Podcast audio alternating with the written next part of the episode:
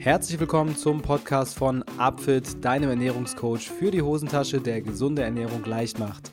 100% individuelle Ernährungspläne für dein persönliches Ziel per Smartphone-App. Tausende haben bereits ihre Erfolgsgeschichte mit Upfit geschrieben, auch Topathleten und Ernährungsberater vertrauen auf unser Know-how. Warum das so ist, schau es dir am besten selbst an unter www.upfit.de. Und jetzt geht's los mit dem Podcast.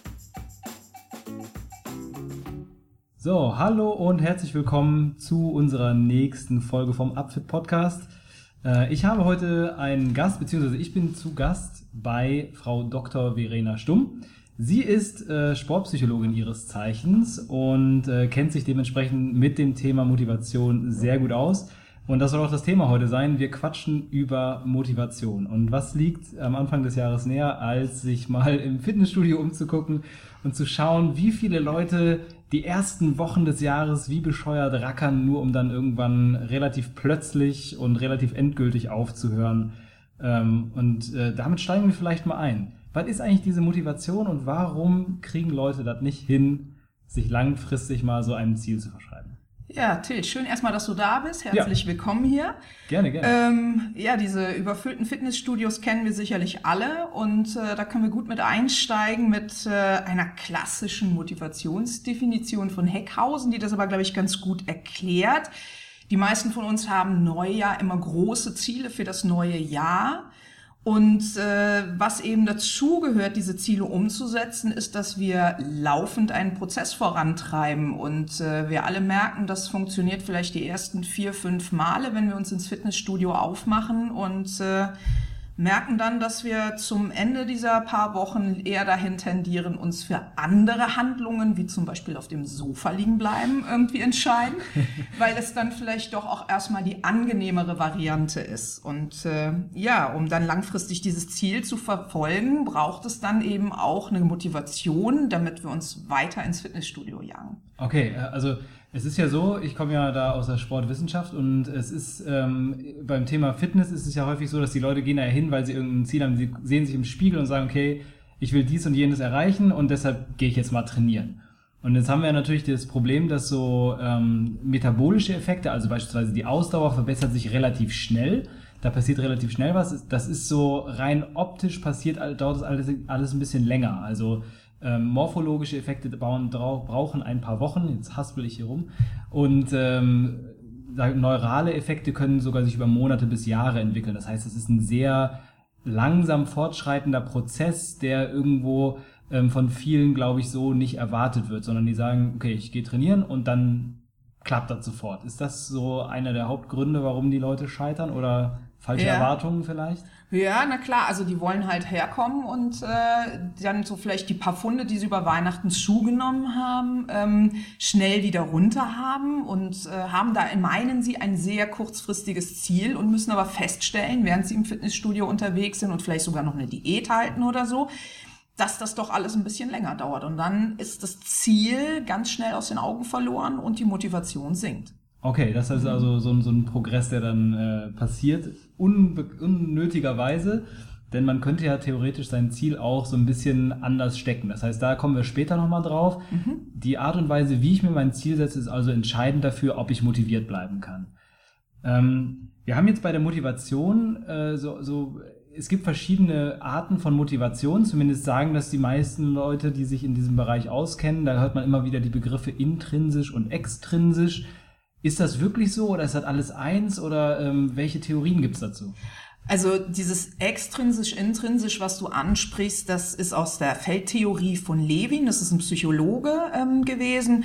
Und das, was die meisten Leute darunter verstehen, ist eben extrinsisch, das ist eher so eine zweckzentrierte ähm, so ein zweckzentrierter Prozess und intrinsisch ist eher so ein tätigkeitszentrierter Prozess. Das hört sich jetzt erstmal ein bisschen kryptisch an, aber wenn wir jetzt mal das Fitnessstudio nehmen, dann wäre eine intrinsisch motivierte Trainingseinheit die, zu der ich gehe, weil ich mich bewegen möchte und um des Bewegens selber im Fitnessstudio bin, also mhm. Spaß an der Bewegung habe, merke, dass mir die Bewegung gut tut. Und die extrinsische, also die zweckzentrierte Trainingseinheit wäre die, dass ich dahin gehe, weil ich irgendwie abnehmen möchte, fit wirken möchte, einen besseren Körper haben möchte, weil das machen wir im Regelfall ja auch, um anderen zu gefallen. Aha, okay, da haben wir schon mal also einen Punkt, der da eine ganz wesentliche Rolle vielleicht auch spielt. Das heißt, wir können vielleicht auch schon mal festhalten, dass so eine extrinsische Motivation natürlich, äh, wenn wir uns da ein bestimmtes Ziel stecken, was auf einer extrinsischen Motivation basiert, dann ist das vielleicht schon mal schwieriger dran zu bleiben, als wenn ich einfach nur Bock habe, mich zu bewegen, jetzt im Punkto Fitnessstudio beispielsweise. Klingt ja auch irgendwie logisch, ne? Genau. Dass das so ist. Ähm, und äh, von da ausgehend ist es natürlich so, dass wir, müssen wir dann darauf achten, dass wir uns ähm, Ziele setzen, die uns gefallen, weil wir Spaß an der Sache haben? Oder wie mache ich das, wenn ich jetzt so ein Ziel habe? Zum Beispiel Optik verbessern, wenn das so, wenn ich in den Spiegel gucke und krieg so diese Idee, wie kriege ich das hin, ähm, dass dieses Ziel trotzdem passend ist und, und ich motiviert bleibe? Gibt es da irgendwelche Möglichkeiten? Also, also so, worauf du gerade so ein bisschen ansprichst, ist eher so das Thema Zielsetzung. Ne? Also so, dass wir sagen, wir haben etwas, wo wir gerne hin möchten, wo wir also so einen Prozess in Bewegung bringen müssen. Ähm, und das, wenn man nur gerade in der Kleidergröße 44 steckt, nicht gleich in zwei Wochen auf Kleidergröße 36 ist für die Damen, für die Herren dann andere im Vergleich als Größen. Ähm, das ist, glaube ich, jedem klar, aber was dann eben auch so die Motivation immer sinken lässt, du hast das eben mit den metabolischen und den neuralen Prozessen schon angesprochen, ist, dass wir dieses große langfristige Ziel haben, vor lauter Bäumen den Wald nicht mehr sehen und dann einfach auch so kleine Erfolge, kleine Schritte eher weniger wahrnehmen. Deswegen mh, ne, ist es irgendwie wichtig, sich irgendwie kleine, kurzfristige Ziele zu setzen, zum Beispiel in die Hose, die gerade zwickt, wieder reinzupassen, ohne dass die zwickt, oder ähm, zu sagen, ich möchte gerne in so und so einem Zeitraum vielleicht eine Kleidergröße weniger tragen, also damit man am Ball bleibt eben und auch merkt, dass sich da was verändert. Okay, da haben wir ja schon so ein, so ein paar Punkte, die bei einer Zielsetzung wichtig sind. Und ich kann das auch bestätigen aus, dem, aus der Trainingspraxis, dass es natürlich für Leute viel motivierender ist, wenn man sagt, okay, ich versuche mich jede Woche bei den Übungen im Gewicht zu steigern, beispielsweise, dass ich jede Woche mehr Gewicht bewegen kann, weil da merkt man ganz klar, da passiert ein Fortschritt, da passiert etwas. Und ganz häufig ist das so, dass die Leute dann jeden Tag auf die Waage springen, in den Spiegel gucken und dann irgendwann frustriert sind und sagen, es passiert gar nichts. Wenn sie aber dann äh, ein Foto von sich sehen von vor zwei Monaten und sie das mit dem aktuellen Status vergleichen, dann sieht die Realität schon wieder ganz anders aus. Und dann fragen sie, wo ist, wann ist denn das passiert? So, das, weil man, weil dieser Prozess eben langsamer abläuft, als wir das vielleicht gerne hätten, aber er läuft eben trotzdem ab. Ähm, aber zurückkommen darauf, du hast äh, gesagt, dass man sich äh, realistische Ziele setzen muss und äh, da kommt mir direkt so diese, diese Smart-Regel in den Kopf für die Zielsetzung. Ähm, hast du die gerade so parat, Smart, was das bedeutet? Ja, das ist auch so ein Begriff, der nicht so ganz eindeutig definiert ist und häufiger schon mal so ein bisschen ummodelliert wird. Dieses Smart steht ähm, in der Zielplanung für Spezifität eines Ziels, also wie spezifisch ist mein Ziel, wie klar und präzise kann ich das formulieren, was mhm. möchte ich eigentlich ähm, dann ist das messbar. Das ist natürlich, wenn ich ins Fitnessstudio gehe, prima messbar. Entweder am Gewicht oder was ich heben kann oder am Gewicht auf der Waage oder am Umfang, den ich zum Beispiel messe. Wie attraktiv ist das Ziel für mich? Also was für einen Gewinn habe ich eigentlich davon, wenn ich dieses Ziel verfolge? Wie realistisch ist es? Ja, so das ist, glaube ich, so der Punkt, an dem viele scheitern, die, Real die Realität da irgendwie mit einzubauen und zu sehen, dass man eben nicht innerhalb von äh, vier Wochen 20 Kilo verli verlieren kann. Ne? Oder nicht sollte. Nicht sollte, auch das selbstverständlich. Und eben die Terminiertheit, die das dann nochmal so ein bisschen aufgreift und dann eben auch so ein bisschen zeitlichen Rahmen steckt für das Ganze. Ja, das ist cool. Also ich glaube, dass ähm, diese, diese einzelnen Unterpunkte von dieser Smart-Regel, die machen auf jeden Fall Sinn. Und im Endeffekt, ich kenne das ja auch so, dass die meisten Leute ähm, sich dann so ein Ziel setzen, dass sie ganz wahrscheinlich unbewusst ähm, sehr unspezifisch formulieren. Da heißt es dann, ich will jetzt erstmal fit werden. So, und dann gucke ich mal. Genau. Und das funktioniert natürlich überhaupt nicht, weil fit werden für jeden was anderes bedeutet. Und ähm, wenn man sich da nochmal kurz hinterfragt und sagt, was verstehe ich eigentlich selber unter fit werden? Und äh, kann ich das vielleicht irgendwie in Werte fassen? Kann ich das irgendwie, kann ich diese Werte vielleicht irgendwie progressiv anordnen, dass ich sage, okay, fit werden heißt für mich, ich will stärker werden. Gut, dann heißt das, ich muss jede Woche das Gewicht steigern. Das heißt, ich will in vier Wochen, will ich jetzt im Bankdrücken beispielsweise statt 40 Kilo, will ich da 45 Kilo schaffen. Genau. Solche Themen. Das ist dann, glaube ich, Ähm, genau das gleiche funktioniert ja auch mit dem Umfang, mit der Waage, mit allen möglichen Werten, die wir so generieren können. Aber wir brauchen offenbar Werte, an denen wir uns orientieren können und die wir auch regelmäßig überprüfen können. Das äh, scheint mir auch total logisch zu sein an der Stelle. Ähm, hast du denn aus der Sportpraxis mal ähm, etwas anderer Bereich, aber hast du da so eine solche Situation, wo ähm, vielleicht äh, Sportler auch die Motivation verlieren oder, oder wo du einhaken musst und versuchen musst, das ein bisschen wieder ins Lot zu bringen? Ja, also ich glaube, der Leistungssportbereich ist da immer noch mal ein bisschen anders aufgestellt, weil es da auch noch mal um ganz andere Faktoren geht, wenn wir über Motivation sprechen. Ähm, was wir da nicht vergessen dürfen, ist, dass die ganz andere Ziele insgesamt verfolgen. Aber wenn wir so auf die breite Masse gehen, habe ich ein ganz schönes Beispiel von einer Studierenden hier im Haus. Ich hatte einen Workshop zum Thema sportpsychologisches Coaching gemacht und wir haben eine Coaching-Sequenz gemeinsam gemacht. Und sie hatte das große Ziel, einen Marathon zu laufen. So, das ja, haben so, viele. Das haben viele, das ist aber nichtsdestotrotz auch erstmal ein sehr unspezifisches Ziel, ähm, was, wo relativ unklar ist, welches Ziel verfolge ich da eigentlich, außer dass ich 42,195 Kilometer laufe, was mittlerweile viele sogar auch gehen tun. Ähm, das stimmt, ja. Ja, und ähm, dann springt man auf so einen Hype auf und hat ein Ziel, denkt, das ist spezifisch, weil es eine Distanz ist, die zu absolvieren ist und merkt dann im Prozess, dass man sich, obwohl man dieses Ziel hat und auch vielleicht sogar möchte, ähm, zum Beispiel nicht mehr die Trainingseinheiten einhalten kann. Ja. ja so, das, das war ein riesengroßes Thema. Ja, genau. Ne? So, sie hatte sich einen Plan gemacht. Sie war auch davor schon gelaufen. Beim Laufen ist es super einfach, messbar. Du mitnimmst die Kilometerzeiten, ne, die du, die du ja. hast, konnte sie sich auch verbessern. Sie fand die Vorstellung auch attraktiv, weil sie ein Ziel hatte, ähm, mit, einer, mit ihrer Mutter zusammen den Marathon dann zu laufen zu einem bestimmten Zeitpunkt realistisch, ähm, das war eine athletische junge Frau, die hat viel Sport in ihrem Leben gemacht, war das sicherlich. Ähm, ja. Also nicht so, dass man sagt, das wäre jetzt völlig drüber gewesen. Und der Termin stand auch. Ja, also, so, also gar nicht so viel falsch gemacht Nein. Im, im, ersten Blick. Nein, und trotzdem kam sie mit ihren Smart-Zielen da nicht so weiter. Ähm, und im Coaching-Prozess haben wir dann festgestellt, äh, dass dieses langfristige Ziel das eigentliche Problem ist, nämlich diesen Marathon zu laufen. Das heißt, so sie hat sich in diesen Prozess reinbegeben, hatte auch so die Ziele für sich definiert und hat aber im laufenden Prozess gar nicht mehr hinterfragt, möchte ich das überhaupt noch? Oder möchte ja, ich das wichtig. zu diesem Zeitpunkt? Ja, also es gab so diese Idee, es war irgendwie fast ein Jahr Zeit, ähm, diesen Marathon zu machen und ähm, im Laufe des Gesprächs wurde einfach klar, dass dieses langfristige Ziel gerade für sie nicht realistisch erscheint, weil sie relativ viel mit der Uni und mit ihrem Nebenjob zu tun hatte und eigentlich viel mehr Spaß am Laufen hatte ja. und an der Tatsache, ja. mal einen 10 Kilometer Lauf zu absolvieren, als zu diesem Marathon sich hinzuarbeiten. Klar, also man muss dazu sagen, Marathon, also es wird, glaube ich, heutzutage sehr stark unterschätzt. Aber ein Marathon ist wirklich eine Distanz und auch eine Belastung, die braucht eine sehr, sehr gute und präzise Vorbereitung. Weil äh, ich persönlich kenne schon einige Leute, die sich in Vorbereitung auf einen Marathon allein durch das Trainingsvolumen schon, schon äh, überladen haben und überlastet haben. Und das kann ganz gerne mal dazu führen, dass man dann wirklich längere Zeit körperliche Probleme hat. Also das ist etwas, womit, wo man mit größter Vorsicht rangehen muss und mit, mit sehr Bedacht rangehen muss. Und das wusste die Dame ja offenbar, die, die junge Dame, und äh, hat dann gemerkt, dieses Ziel ist eigentlich stand jetzt gerade zu groß für mich, weil ähm, nach der Zielsetzung hat sich, haben sich die Lebensumstände so ein bisschen verändert, genau. ein bisschen weniger Zeit und das passt irgendwie einfach nicht mehr. Was mhm. hast du dann gemacht?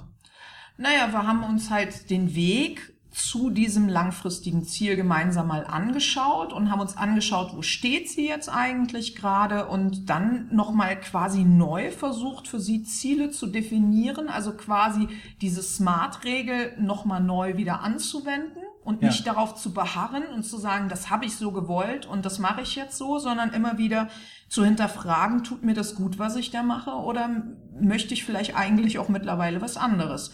Und für sie war die Quintessenz, jetzt erstmal weiter zu laufen, Spaß daran zu haben und sich auf zehn Kilometerläufe zu konzentrieren und ja, eben in dem eigentlich geplanten Zeitraum vielleicht dann mal auf einen Halbmarathon zu gehen um also einfach gucken. kleinere Schritte mhm, dann irgendwo genau, zu gehen. Ne? Ganz genau. Passt natürlich dann, wenn man weniger Zeit hat, ist es natürlich deutlich angenehmer und man hat trotzdem eine Progression, man kommt irgendwie weiter voran, hat nicht das Gefühl, stehen zu bleiben. Das ist eine ziemlich coole Lösung auf jeden Fall. Ähm, ich habe direkt so, bei mir kam direkt so die Verbindung zur Ernährung irgendwie, ehrlich gesagt, weil mhm. ich glaube, das ist äh, genau das, was ganz, ganz vielen Leuten passiert, die ähm, anfangen ähm, und, und eine Gewichtsabnahme erreichen wollen. Dass die reingehen und haben so ein Endziel irgendwo und sagen, in der und der Zeit möchte ich so und so viel wiegen. Ich glaube, das kriegen viele noch hin. Also das machen viele, glaube ich, intuitiv so da, so diesem Teil der Smart-Regel zu folgen. Aber viele beachten dann eben auch nicht, was das teilweise für einen Aufwand bedeutet. Mhm. Ähm, sage ich mal, die richtigen Lebensmittel rauszusuchen, dann vielleicht auch teilweise Kalorien zu tracken. Das ist äh, relativ aufwendig. Und ähm, das, ich glaube, da ist so ein Punkt, dieses immer wieder rejustieren und wieder hinterfragen und zu sagen, pass mal auf, Stand jetzt, wo, wohin bin ich gekommen von null bis jetzt, wo bin ich jetzt gerade, kann ich den Weg so weitergehen oder muss ich vielleicht mein Ziel mal ein bisschen korrigieren und mache jetzt vielleicht mal eine Phase, wo ich äh, ein bisschen weniger intensiv dran arbeite, um dann vielleicht in einer anderen Phase, wo ich wieder mehr Zeit habe, wieder durchzustarten. Ähm, wie, wie siehst du das beim, beim Thema Ernährung? Glaubst du, das ist übertragbar vom Sport auf Ernährung oder ist es Absolut, absolut. Also es gibt ja auch in der Psychologie ganz viele Theorien zum Thema Ernährung, wie das funktioniert. Da gibt es so ein Bild von einem undichten Fass, was halt befüllt wird und so einen Iststand hat. Ähm, und ich glaube, dass da auch einfach äh, oftmals das falsche Bild vermittelt wird. Nicht jeder kann auf eine bestimmte Kleidergröße sich runterhungern. Es gibt unterschiedliche Körper, es gibt unterschiedliche Konstitutionen. Ähm, bestes Beispiel ist, wenn du zum Beispiel eine Frau mit einer großen Muskelmasse hast und die setzt ja. sich jetzt ein Wunschgewicht, dann kann die schlank sein, wie sie will, aber sie wird immer schwer sein. Und ähm, das macht es dann wahnsinnig schwierig. Ähm, und gerade da ist es, glaube ich, besonders wichtig, immer wieder sich zu hinterfragen und zu gucken, wie fühlt sich mein Körper eigentlich gerade an? Bin ich zufrieden? Ja. Und manche merken halt auch, denke ich, im laufenden Prozess, wenn sie Ernährungsumstellung plus Sport haben, dass ihnen die Bewegung gut tut und dass vielleicht sogar darauf dann irgendwann der Fokus liegt ab Absolut. Punkt. Ne? Also ich sag mal, gerade bei, bei, bei unseren Ernährungsplänen ist ja auch ein ganz, ganz wichtiger Faktor, dass wir immer darauf achten, ähm, die Leute dafür zu motivieren, ihre Muskelmasse zu erhalten mhm. und dass es nicht darum geht, nur auf die Waage zu schauen und möglichst viel Gewicht runter und dann möglicherweise genau. unzufrieden zu sein, sondern es geht wirklich eher um die, also bei optischen Zielen sollte man die Optik, denke ich mal, auch in den Vordergrund stellen. Sprich, das muss natürlich stimmen, dass man sich selber im gewissen Maße gefällt. Und ähm, da sind dann eben eher Umfänge entscheidend als das Gewicht. Also Gewicht ist sehr, sehr, sehr trügerisch. Und äh, ich habe da ähm, schon einen Haufen von Bildern gesehen von, von Menschen, die ähm, mit einem geringeren Gewicht einen größeren Körperumfang haben als mit einem höheren, weil sie in der Zwischenzeit Muskelmasse aufgebaut und Körperfett reduziert haben. Also es ist tatsächlich so, dass, dass man da so ein bisschen schauen muss. Und diese, aber dieses Zwischen, dieses Zusammenspiel von, von Ernährung und Sport ist, glaube ich, ähm, trotzdem, also trotz des Gewichtsthemas, was dann möglicherweise für manchen problematisch sein kann, trotzdem auf jeden Fall ähm, richtiger und, sage ich mal, natürlicher als jetzt so eine, so eine Form von Runterhungern. Also ich würde immer bevorzugen, dass jemand ähm, abnimmt, indem er Sport auch integriert in sein Leben. Genau. Ähm, es gibt natürlich auch diesen, diesen schönen Satz, uh, you can't outtrain a bad diet und da bin ich auch hundertprozentig d'accord. Also du kannst ja. fit sein wie ein Stier und trotzdem, wenn du dich total beschissen ernährst, dann hast, bist du zwar super stark und super fit, aber du hast vielleicht trotzdem nicht gerade die Optik, die du haben möchtest. Und dann ist natürlich der Punkt, dann, wenn du dann sagst, ich möchte an der Optik arbeiten, dann musst du wirklich an die, an die Diät, an, das, an die Ernährung ran. Und ähm, das ist natürlich auch so eine, ein interessanter Fall, wenn man so sich so seine Motivationsprojekte raussucht. Also wenn man jetzt super motiviert ist für Sport und da voll reinhauen kann, aber dann sagt, okay, aber ähm, dann auch noch zusätzlich irgendwie die Ernährung klar kriegen, damit ich mein Ziel erreiche, das will ich irgendwie nicht.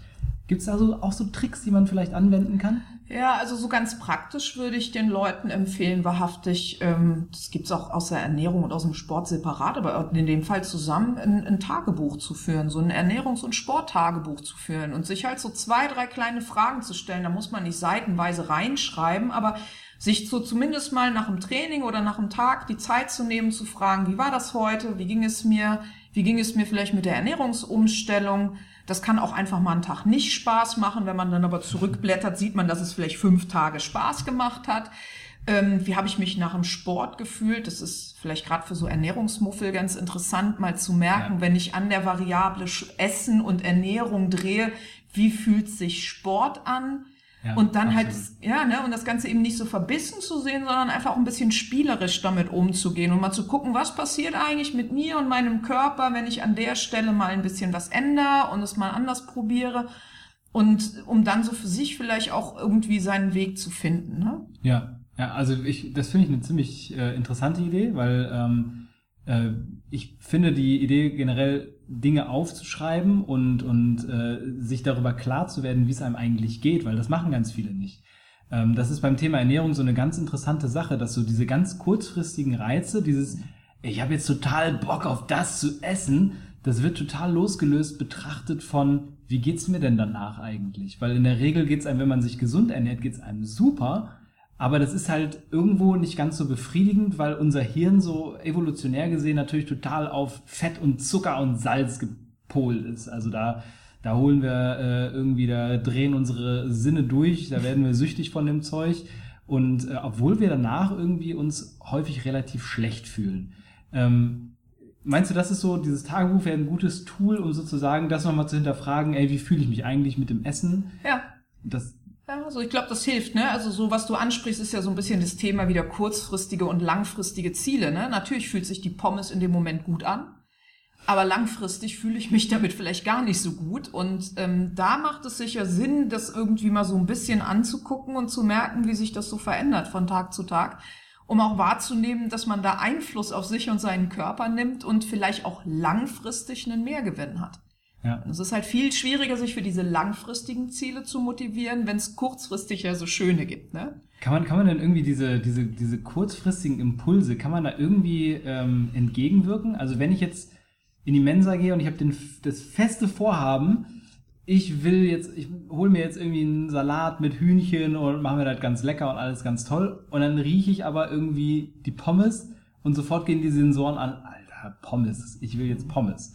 Kann man das irgendwie unterdrücken? Gibt es irgendwelche? Ja, weiß ich gar nicht, ob man das unterdrücken muss. Dem darf man ja gerne mal kurz nachgehen. Aber ähm, das kennen viele Leute aus der Entwöhnung vom Rauchen. Ne? Also so diesen Impuls, eine Zigarette zu rauchen. Das ist ja wie ein Impuls, auch so einen Burger zu essen oder eine Pommes zu essen. Ähm, und es reicht im Grunde genommen, einmal kurz innezuhalten und sich die Frage zu stellen, möchte ich das wirklich? Passt das zu mir? Passt das zu meinem Ziel, was ich gemacht habe? Ähm, anstatt sich da anzustellen und ja. dann erst wieder das Gehirn einzuschalten, wenn man es gegessen hat und ein schlechtes Gewissen zu haben. Das Schlechtes, klingt ne? gut, auf jeden Fall. Oder? Ich habe mal, ich hab mal so einen so einen, äh, äh, Trick gehört von, von ähm, einer Massagetherapeutin, die sagte, ähm, dass sie ihren Kunden immer empfiehlt, wenn sie durch eine Tür gehen, einmal kurz innezuhalten und einmal kurz tief Luft zu holen. Gerade so Leute, die häufig gestresst sind. Und nichts anderes, also gar nicht großartig was, irgendwie Denkprozesse, dies, das. Äh, einfach jedes Mal, wenn du an die Tür kommst, an die Klinke, einmal kurz tief einatmen, tief ausatmen. Um so ein bisschen so einen Stress aus dem Körper rauszubekommen. Ähm, und ich kann mir vorstellen, dass man was ähnliches machen kann in dem Moment, wo man so ein Signal kriegt. So, man kriegt so dieses Signal, hier gibt's Pommes, komm her, iss. Und in dem Moment sich vielleicht genau das zu machen, gerade diesen Geruch, das ist ja häufig ist es bei Essen ja der Geruch, der einen da genau. anspricht, genau. das wirklich einmal tief einzuatmen, tief auszuatmen und dann versuchen loszulassen im Sinne von, das passt jetzt nicht mehr gerade in meinen Lifestyle rein. Ja. Das ist äh, der falsche Weg. Ja, ob du atmest oder auf einem Trötchen bläst, das ist eigentlich relativ egal. Du kannst auch einmal hochspringen oder dich im Kreis drehen. Ne? Also worum es da geht, ist ja so ein bisschen, das ist gerade auch so ein ganz großer Trend und ein großes Stichwort schon jetzt auch ein bisschen länger, das Thema Achtsamkeit, ne? So anstatt ja. so ganz aktionistisch oder fast schon reaktionistisch dazu ranzugehen, einfach mal innezuhalten und mal zu gucken und dem Moment einen, einen Augenblick zu geben und äh, sich Zeit zu nehmen dann auch, ne? Okay, aber das, ähm, Achtsamkeit auf jeden Fall großes Thema. Ich glaube, das, das ist, äh, wird auch immer größer werden, dieses Thema. Ähm, wenn man bedenkt, dass in den letzten zehn Jahren irgendwie stressbedingte Krankheitsausfälle um mhm. über 160 Prozent hochgegangen sind. Also dieses Thema Stress und was das mit dem Körper macht, das ist, glaube ich, sehr, sehr, sehr präsent in unserer ja. Gesellschaft. Und ich glaube, das ist auch genau das, ähm, was einen davon abhält, in solchen Momenten ein bisschen bedachter vielleicht mhm. mit den Situationen umzugehen. Auf jeden Fall. Setz dich mal vor so einen Teller Pommes, guck dir die mal in Ruhe an und frag dich mal, ob Frittenfett gut riecht. Ja. Eigentlich nicht. Ne? Also wenn man da drin bleibt und vielleicht sogar mit diesem Beispiel von, von ähm, was du gerade eben gegeben hast, sich das überlegt. Also in der Mensa, wo Pommes gemacht werden, riecht's nicht gut, ne? Nee, nee, nee. Also das ist das Belohnungszentrum, was da bei uns anspringt im Gehirn, was dann sagt, ja, das nehme ich, aber ähm, ich glaube, so langfristig kann man das durchaus ein bisschen in andere Kanäle lenken. Ja, das ist, äh, ich, ich glaube auch, dass die in der Regel die Köche, die da selber hinten stehen, ähm, die rühren das meiste Zeug davon ja gar nicht an. Ne? Nee. Also wenn, wenn die jedes Mal diesem Impuls nachgeben glaub würden, ich auch. dann hätten wir eine sehr kurze Lebensspanne. Also insofern, ähm, ich glaube, da gibt es schon sehr viele Mittel und Wege, damit umzugehen. Und vielleicht hilft ja auch mal eine Überdosis. Ich glaube, jeder hat so sein, Ja. seine, seine Sache, von der er mal irgendwie sich zu viel gegönnt hat. Bei dem einen sind halt irgendwelche äh, Pralinen, die man dann überhaupt nicht mehr sehen kann, weil man sich da mal daran überfressen hat. Ich weiß nicht, ob das eine gute Strategie ist. Das, ist gerade nur so ein Einfall. Der Ja, ich glaube, was, was vielleicht so ein bisschen strategisch das macht, ist, wenn man merkt, dass, also so, ihr erstellt ja auch Ernährungspläne, aber wenn man merkt, dass einer sich so ganz partout nicht dran halten kann, dann ist vielleicht so das, was wir eben besprochen haben mit dem Tagebuch, ein ganz guter Ja. Schritt, den man davor setzt und sagt, bevor du so weit bist, das einzuhalten, spiel doch mal damit rum. Also, Ja. ne, so und das Ganze nicht so verbissen zu sehen und das nimmt ja auch Stress. Du hast das Thema Stress an, Ja, angesprochen. Ne? Also wir haben alle genug Stress. Und wenn ich mich dann auch noch in meiner Freizeit stresse ja. und so, so, so ein Thema ne, wie Abnehmen zu einem 24-Stunden-Thema mache, wir sehen überall perfekte Körper, perfekte Menschen, ähm, dann wird's einfach wahnsinnig anstrengend. Und das Ganze mit ein bisschen mehr Spaß zu sehen und auch mal über sich selber lachen zu können, wenn man vielleicht mal sich nicht an seinen Plan halten konnte, hilft sicherlich langfristig, solche Barrieren zu überwinden und langfristig dann eben auch seinen Plan einhalten zu können. Absolut, also da bin ich auch ganz deiner Meinung und ich habe so eine, so eine goldene Regel bei mir, ähm, bei, mit meinen Kunden im Training. Ich sage denen immer, einmal ist kein Mal, das zweite Mal ist alles. Wenn du einmal eine Regel brichst, dann ist das eine Ausnahme. Sobald du es ein zweites Mal hinterher machst, wird es zur Regel.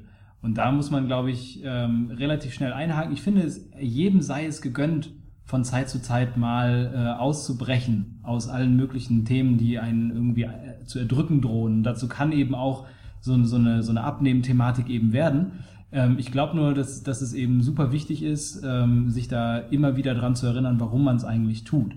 Ähm, eine Strategie, die ich äh, da in der Hinsicht kenne, ist halt auch, dass man sich irgendwie so optische Helfer platziert, die einen immer wieder an das, an das Ziel, was man so hat, erinnert. Wir haben über kurzfristige, langfristige Ziele gesprochen, wie schwer das ist, langfristig motiviert zu bleiben.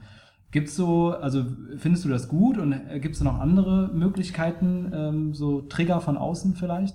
Ja, also so gerade beim Thema Abnehmen ist das wahnsinnig schwierig. Ne? Also wenn der Körper sich verändert, ist es so, dass wir das häufig gar nicht so gut wahrnehmen können. Du hast ja eben schon das Thema Umfang statt Gewicht auch angesprochen. Ähm, und so, was immer ganz gut ist, ist irgendwie, das kennen viele vielleicht auch, sich eine Hose zu nehmen, ne? die zu eng ist. So, und dann merkt man erstmal, ach, die Hose ist nicht mehr zu eng, die passt jetzt sogar.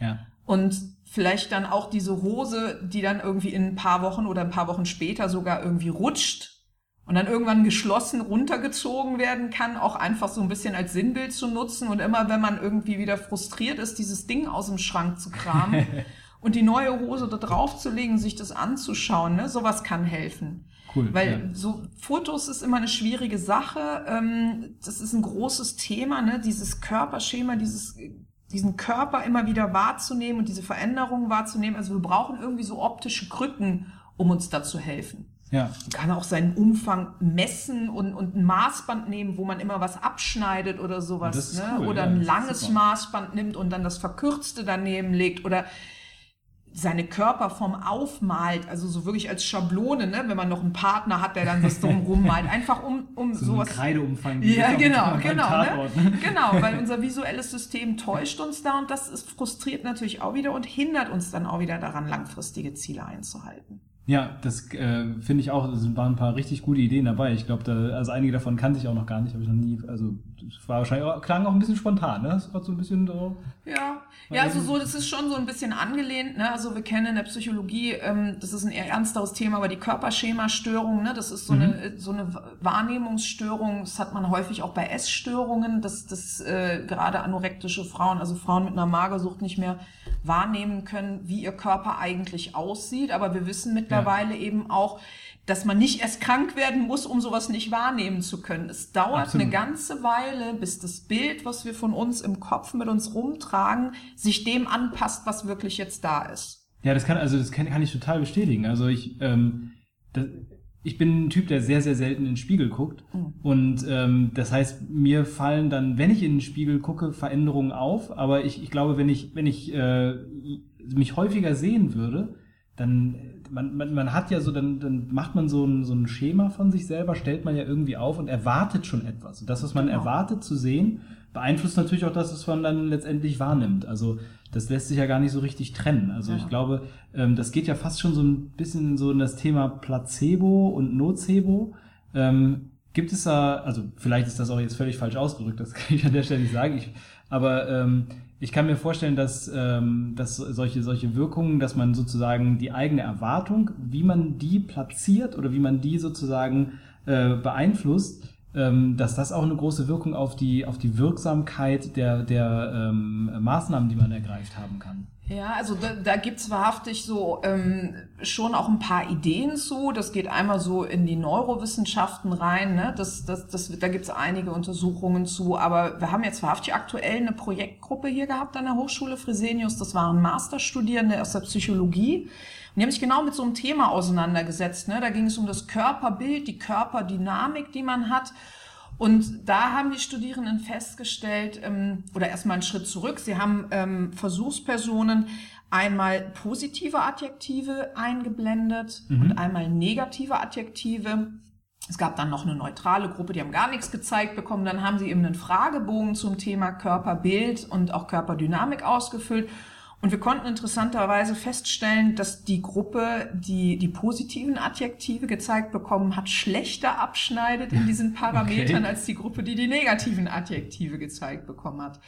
Das war erstmal überraschend. Voll, ja. Ne, so, aber ähm, du sprachst ja eben davon, welches Bild man sich vor Augen hält und welches Bild man äh, sich so von sich selber macht. Und wenn man sich so ein bisschen in der Medienlandschaft umguckt, dann können wir ja heute eher so eine Tendenz feststellen, dass wenn wir uns mit Leuten vergleichen, die schlechter sind, ja. das zu einem Wohlbefinden führt und dann natürlich auch in so einem Prozess schon mal ein bisschen motivierend sein kann. Das heißt, wenn ich mir das Model auf, der, auf einer Zeitschrift angucke, ähm, dann ist das vielleicht langfristig frustrierender, ja, als wenn ich ja. mir angucke, wie ich eben nicht mehr bin, ne? dass ich eben nicht schnaube, wenn ich die Treppe hochgehe, dass ich beweglich bin, dass ich irgendwie äh, auch mit, äh, einen gewissen Bewegungsradius habe. Und das, das ist sicherlich eine ganz interessante Erkenntnis, wo man mal weiter gucken muss. Die haben das jetzt eben mit Adjektiven, mit Worten gemacht.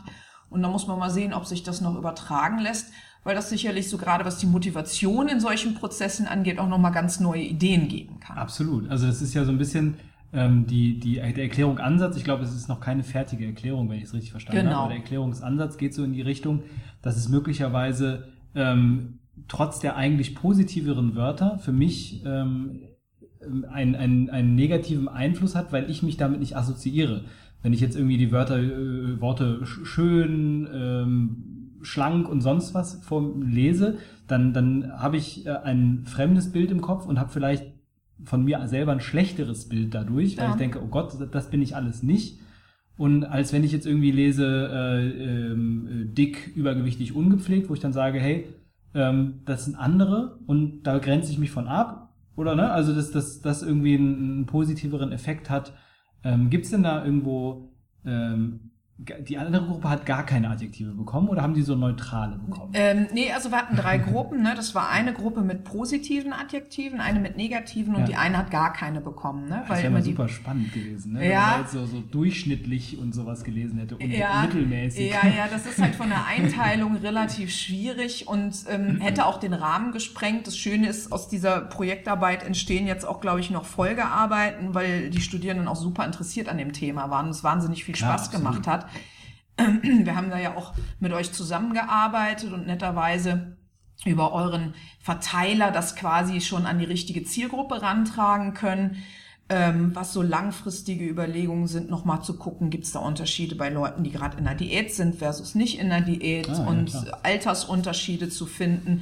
Ähm, also da ist sicherlich noch ganz, ganz viel, was man daraus machen kann und ähm, ich glaube aber, oder ich habe da schon die Überzeugung, dass man da langfristig so ganz viele praktische Ableitungen auch draus machen kann, die einem helfen können, eben dann auch in so einer Situation die Motivation zu halten, langfristige Ziele einzuhalten und ja. Einfach über das richtige Wording im Endeffekt. Genau, ne? ganz genau. Ne? Super. Also mal so ein Blick in die Glaskugel. Ähm, kannst du dir vorstellen, dass wenn Leute jetzt in einem Prozess stecken und die sind gerade motiviert und fangen gerade an und sagen, hey, ich nehme jetzt ab und ich werde fitter, also ich möchte stärker, sonst was werden, schneller, sonst was. Und äh, wenn die jetzt positive Adjektive vorgelegt bekommen, kannst du dir vorstellen, dass das dann bessere Auswirkungen hat, also positiver aufgenommen wird, weil sie das mit ihren Zielen assoziieren? Also das ist eben die Frage. Ne? Also wir waren selber wahnsinnig überrascht, dass es genau andersrum ja war in der Studie. Ja. Ne? Also dass diese negativen Assoziationen oder Adjektive halt dann eher dazu führten, dass man sich besser oder äh, bewertet auch. Ähm, das musste man wirklich mal probieren, ne? mit einer hochmotivierten Gruppe. Das ist sicherlich ja. eine gute Idee, auch nochmal zu gucken, dass man nochmal so eine Motivationskomponente mit reinnimmt, ähm, um zu schauen, ob das so ein bisschen differenzierter gesehen werden kann und Leute, die eher sehr motiviert sind, vielleicht dann auch durch positive Adjektive anreizbar sind. So das klassische, das will ich haben, das will ich sein. Ja, das ist ja. ja auch eigentlich das eher logische und, und nachvollziehbare an der Stelle funktioniert in der Werbung ganz wunderbar. Ne? Ich will das und dann bin ich so und so. Ähm, ja, ne? Also, also deswegen, ähm, wie gesagt, bin ich auch super froh, dass wir an der Stelle weitermachen werden, weil es ein unglaublich spannendes Thema ist. Also das war, ja. wie gesagt, für alle Beteiligten interess interessant und auch überraschend weil aus anderen äh, Fachbereichen der Psychologie raus völlig andere Ideen abgeleitet werden können, die eher ja. dahin gehen, was du gerade vorgeschlagen hast, ne? Dass nämlich positive Adjektive dann auch einen positiven Effekt haben. Genau, das wäre das, was man erwarten würde. Ja. Genau. Und da muss man aber dann eben gucken, ob es gibt ja so diese, diese Möglichkeiten, wo immer gesagt wird, stell dich vor den Spiegel und sag dir, wie schön du bist. Also das sind ja, dann ja, immer so, ne, so diese stimmt, Ratschläge. Und das war auch so eine Überlegung aus einer dieser Gruppen heraus, ne, dass man sagt, okay, also diese Adjektive reichen nicht, ich muss das mit mir assoziieren. Ja. Ne? Und das ist vielleicht aber dann auch ein guter Hinweis zu sagen, ich nehme nicht das Bild von irgendeinem Model, sondern das muss was mit mir zu tun haben. Ja, das was Spezifisches irgendwo. Ne? Genau, ne? ganz genau. Ja. Ne? So, und das ist sicherlich auf jeden Fall die Botschaft, die man da schon mal irgendwie erkennen kann, dass ja. unspezifische Ziele, die dann vielleicht auch wieder eher extrinsisch sind, das hatten wir ja ganz am Anfang schon ja. mal, ähm, eher nicht so gut dabei sind, wenn man langfristig ein Ziel verfolgt. Ja, cool. Also das, ich glaube auch, das wäre vielleicht mal eine interessante Übung. Das könnte man mal versuchen, jeder für sich zu Hause, mhm. sich mal vor den äh, Spiegel zu stellen und ähm, sich positive Adjektive ins Gesicht selber zu sagen, die man aber auch wirklich mit sich selber verbindet. Genau. Das könnte mal interessant sein, ne? Das äh, abseits von diesem äh, allgemeinen irgendwelche positiven Dinge labern, genau. wirklich Dinge, die man, die man von denen man glaubt, dass man über sie verfügt. Interessant, auf jeden Fall. Ähm, ich habe jetzt so ein bisschen ähm, eine schwierige Kurve vor und zwar. Versuchen wir mal. ich, ich, ich lehne mich schon mal zur Seite und dann gucken wir mal, ob wir da rumkommen um die Kurve.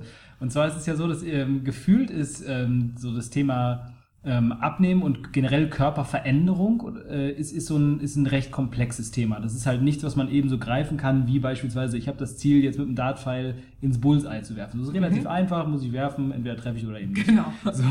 Und ähm, das ist, da das ist sehr komplex ist, ist das ja für viele auch deutlich fordernder. Ähm, als äh, jetzt so, so ein einfaches, kurzfristiges Ziel oder so ein naheliegendes Ziel sich zu stecken.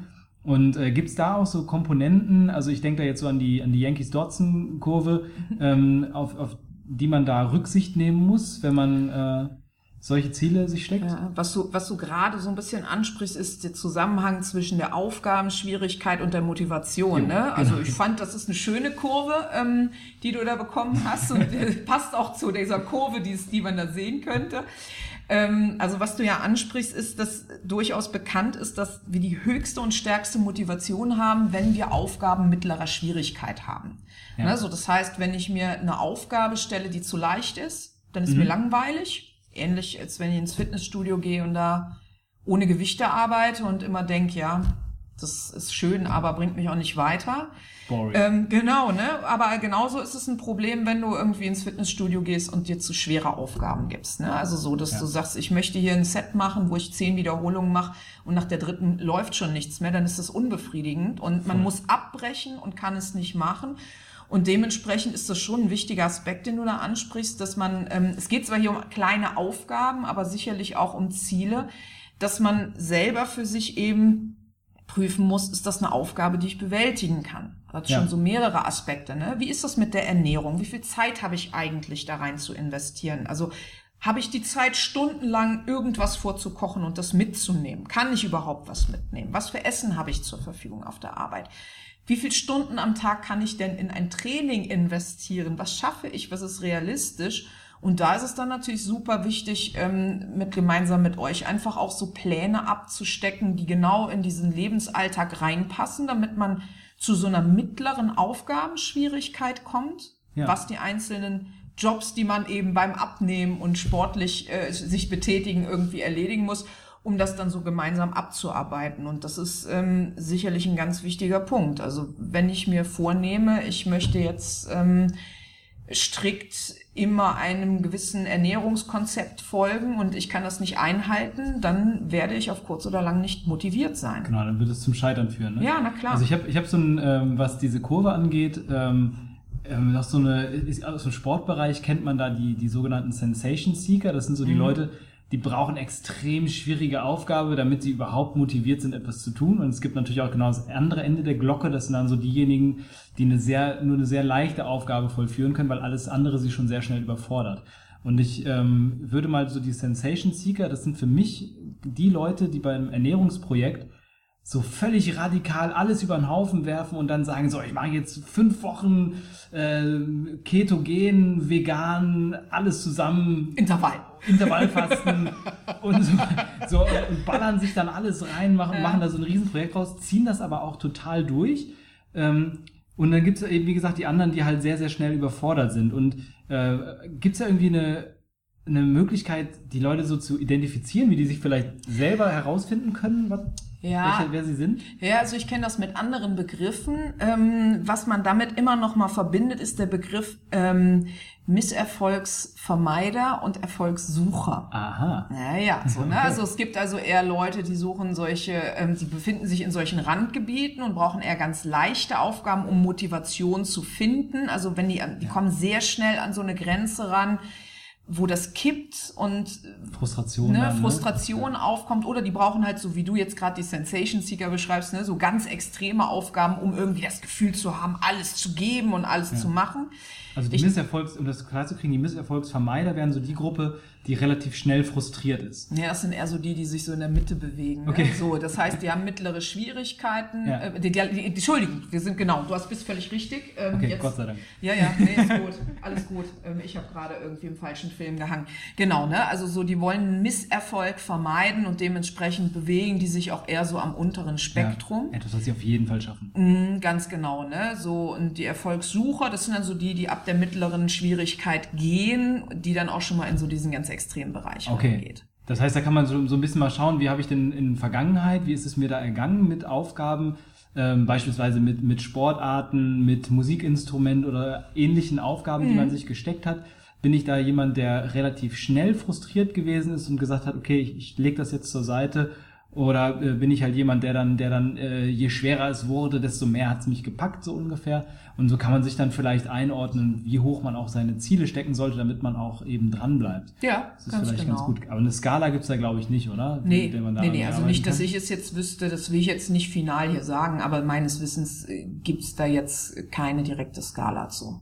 Ja. Also sowas wie ein Fragebogen. Aber das ist auch die Frage, ne? braucht es da an der Stelle einen Fragebogen oder reicht es auch, sich mal kurz hinzusetzen und ein paar Gedanken über sich selber zu machen? Ich glaube, wenn man in so einen Prozess einsteigt, also wirklich ein langfristiges Ziel zu verfolgen, einen Prozess anzuschieben und den auch aufrecht zu erhalten, also Motivation, wie wir ganz am Anfang gehört Absolut, haben, ja, ne, ja. die man da braucht, macht es, glaube ich, eh Sinn, sich mal fünf Minuten damit zu beschäftigen, wer bin ich, was will ich, warum will ich das, ne? Also so eine Mhm. Bestandsaufnahme zu machen, um das für sich selber auch so ein bisschen organisieren zu können, anstatt aus so einer Bierlaune raus zu sagen, ich äh, mache jetzt einen Marathon oder ich mache einen Ironman nächstes Jahr oder so. Ähm, ne? Also so, das ja. wäre sicherlich der vernünftigere Weg. Ja, total schlau. Also ich glaube auch, dass, dass, dass man, wenn man weiß, wer man selber ist, dann kann man viel besser mit solchen Dingen umgehen. Ähm, nur ganz nebenbei am Rande, so wer sich wundert, ob wir hier gerade nebenbei irgendwie morsen oder umziehen, nee, wir klopfen nur so ein bisschen auf den Tisch, das kommt relativ laut im Mikro an, äh, ist mir gerade mal so aufgefallen, also keine Sorge, hier, äh, wir sind in einem total safen Umgebung hier.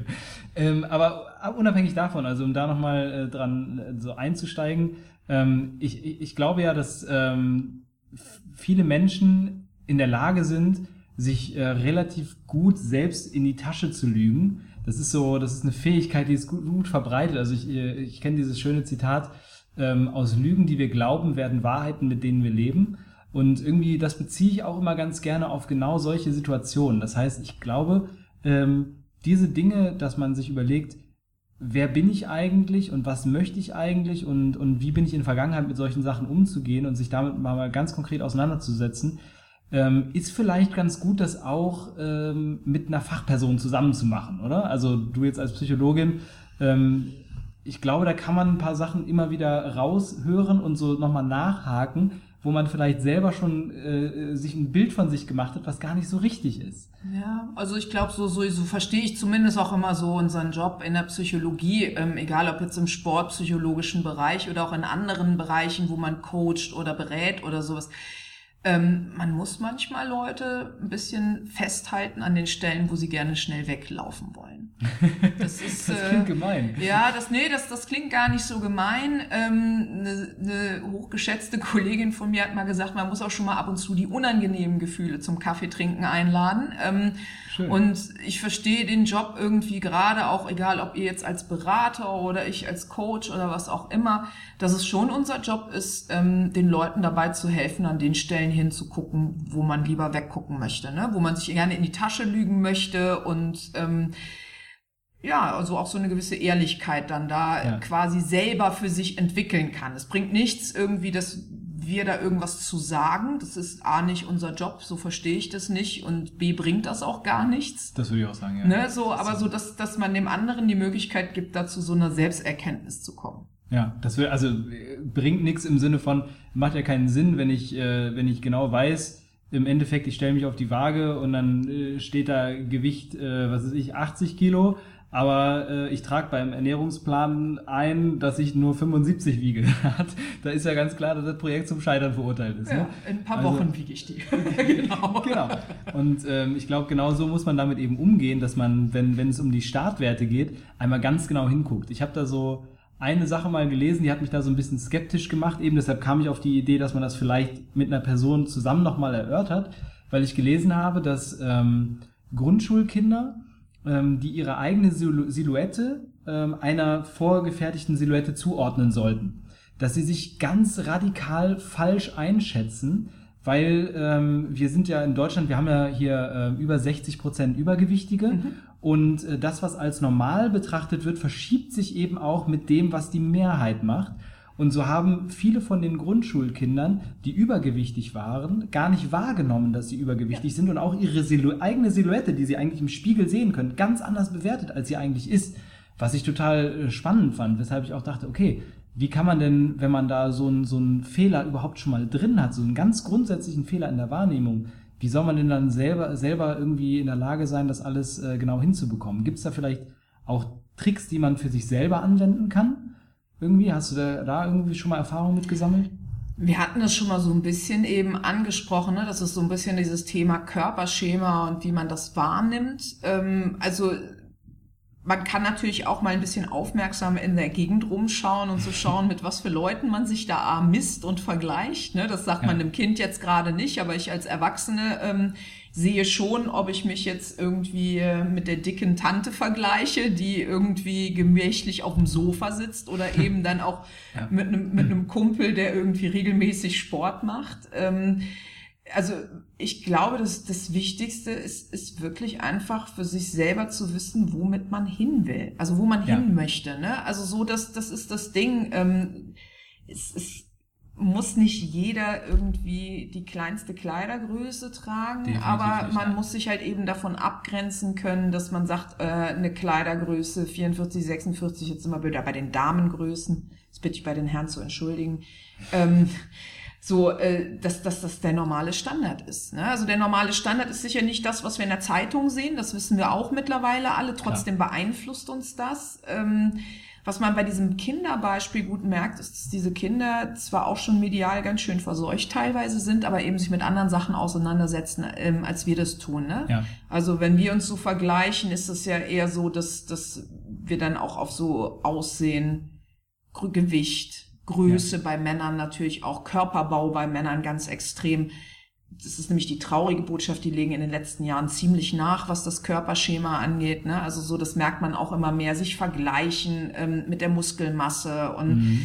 Stimmt, da gab es auch ein ganz interessantes Thema. noch. ja, ganz genau, ne? Also so, das merkt man einfach, dass, dass da andere Relationen sind, ne? Und bei den Kindern Ja. ist es noch relativ naiv. Ähm, da geht's auch jetzt nicht um irgendwie was mit Status und fit sein, ähm, sondern das ist dann genau wie du sagst, eher so der Umgang. Ja. Ne? Also so, Und man das sieht das und das ist Ja. eher normal, dass man so aussieht und dann macht man sich keine Gedanken dazu. Und da spielt natürlich die Familie und die Eltern eine Riesenrolle. Deswegen Genau. ist der Vergleich immer so ein bisschen schwieriger bei Erwachsenen. Ne? Aber wenn du natürlich aus einem Umfeld kommst, wo Übergewicht eher normal ist, Ja, vielleicht sogar einen dicken Partner hast, den das gar nicht stört, dann ist es natürlich sehr, sehr schwer, da rauszukommen und nochmal doppelt schwer, sich auch wieder zu motivieren. Sicherlich. Absolut. Also das ist, das ist, glaube ich, auch so eine Sache, die empfehle ich Leuten beim Sport auch immer. Und das ist beim Thema Ernährung sicherlich ganz genauso. Es ist immer wichtig, Leute um sich herum zu wissen, die einen auch unterstützen bei bei den Zielen. Das heißt, dass man damit gar nicht so stiefmütterlich umgeht und, und oder, oder dass man vielleicht sogar verschweigt, dass man, dass man irgendwas machen möchte,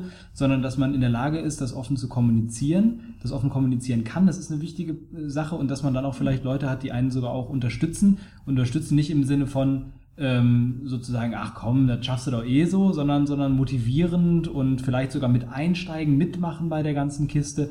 Ich glaube, das spielt auch eine, eine relativ große Rolle bei der Motivation. Ne? Ja, absolut. Ne? Also wenn du irgendwie zu Hause einen Partner, eine Partnerin hast, ähm, die dir jedes Mal, wenn du irgendwie deinen Ernährungsplan abarbeitest, irgendwie äh, Fragen stellt, wie was soll das denn jetzt schon wieder oder was machst du, dann ist das sicherlich nicht so hilfreich ähm, wie ein Partner, der vielleicht sagt, ach lass doch mal probieren, lass uns Ja. doch mal zusammen essen. Ne, so, das, na klar, das hilft einem total. Äh, Auch beim, beim Sport irgendwie, wenn man die Möglichkeit hat, das zu zweit zu machen. Ja, Ja, das so ist auch die Erfahrung, die ich da Ne? Also es gibt sicherlich so, so äh, Paarungen, die eher kontraproduktiv sind, wo es dann so abläuft, dass dann gefragt wird, ob man nicht zum Sport, ob man den nicht lässt und lieber vielleicht einen Kaffee trinken geht. Und dann kommt dann wieder so der Punkt, den du eben ansprachst. Na, einmal ist okay, zweimal wird zur Regel. Ähm, Ja.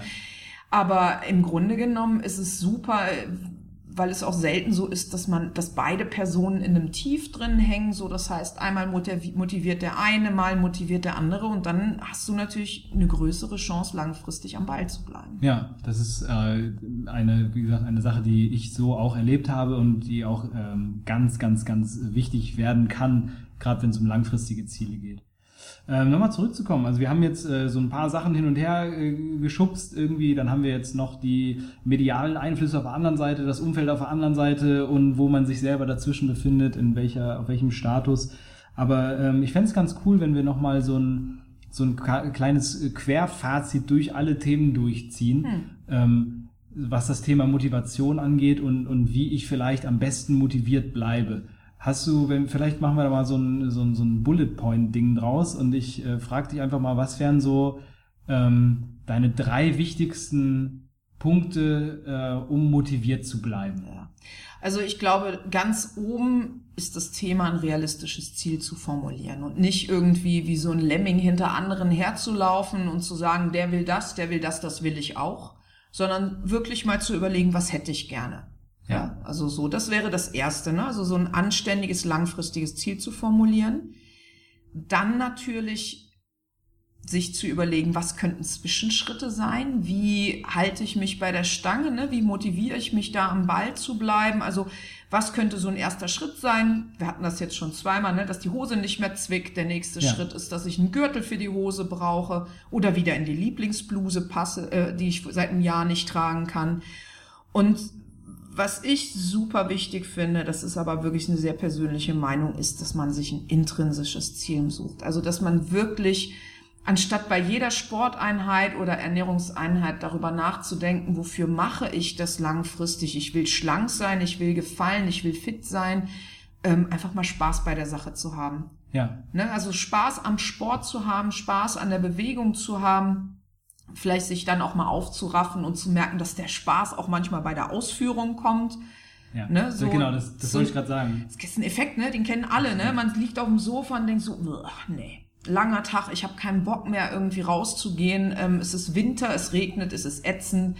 Und man schafft es, sich aufzuraffen und man fühlt sich danach um solche Längen besser. Ja. Das ist unglaublich, was einem das für ein gutes Gefühl und für einen Kick gibt. Und ich glaube, dass einfach Spaß ein ganz wichtiger Faktor das ist. Das glaube ich auch. Also ich glaube, es gibt nichts, was einen Menschen so mehr motivieren kann als Spaß. Ich glaube, da können wir auch wieder nur die Kinder anzugucken.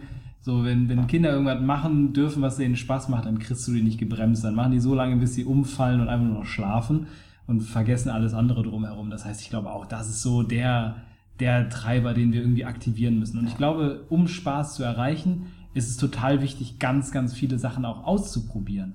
Das mhm. heißt, sich auch da ähm, muss man vielleicht in, in erster Linie mal erstmal sich selbst ein bisschen anschieben und mal hier was ausprobieren, mal da was ausprobieren. Und dann wird man mit ziemlicher Sicherheit, weil der Mensch, der, der ist natürlicherweise darauf gepolt, sich zu bewegen. Das ist ein Grundbedürfnis des Menschen eigentlich, äh, sich zu bewegen. Ne, darauf äh, spielt auch unser ganzer ähm, äh, Dopaminapparat im Hirn. Und äh, deshalb glaube ich, dass jeder da mit der Zeit für sich was finden wird. Und wenn es ein bisschen dauert, wenn es erstmal die ersten Funde runter sein müssen, damit es leichter und angenehmer wird, trotzdem sollte man da dranbleiben und immer wieder ein bisschen ausprobieren. Also immer neugierig bleiben, Dinge ausprobieren und ähm, dann versuchen mit der Zeit auch einfach äh, was zu finden, woran man wirklich Spaß hat. Das gilt fürs Kochen, glaube ich, übrigens. Ja, ganz genau, ne? Mal Spaß an neuen Lebensmitteln haben, mal lachen können, wenn es eklig schmeckt, weil ja, man genau. weiß, okay, das Total. ist jetzt nichts für meinen Plan, ne? Auch das kann lustig sein. Und vielleicht auch einfach im Kopf behalten, dass ein Weg keine gerade ist, ne? Oh, also oh, das ist so, schön, ja. Ja, also das ist ein wichtiger Punkt. Also man kommt nur irgendwo hin, wenn man auch bereit ist, mal abzubiegen.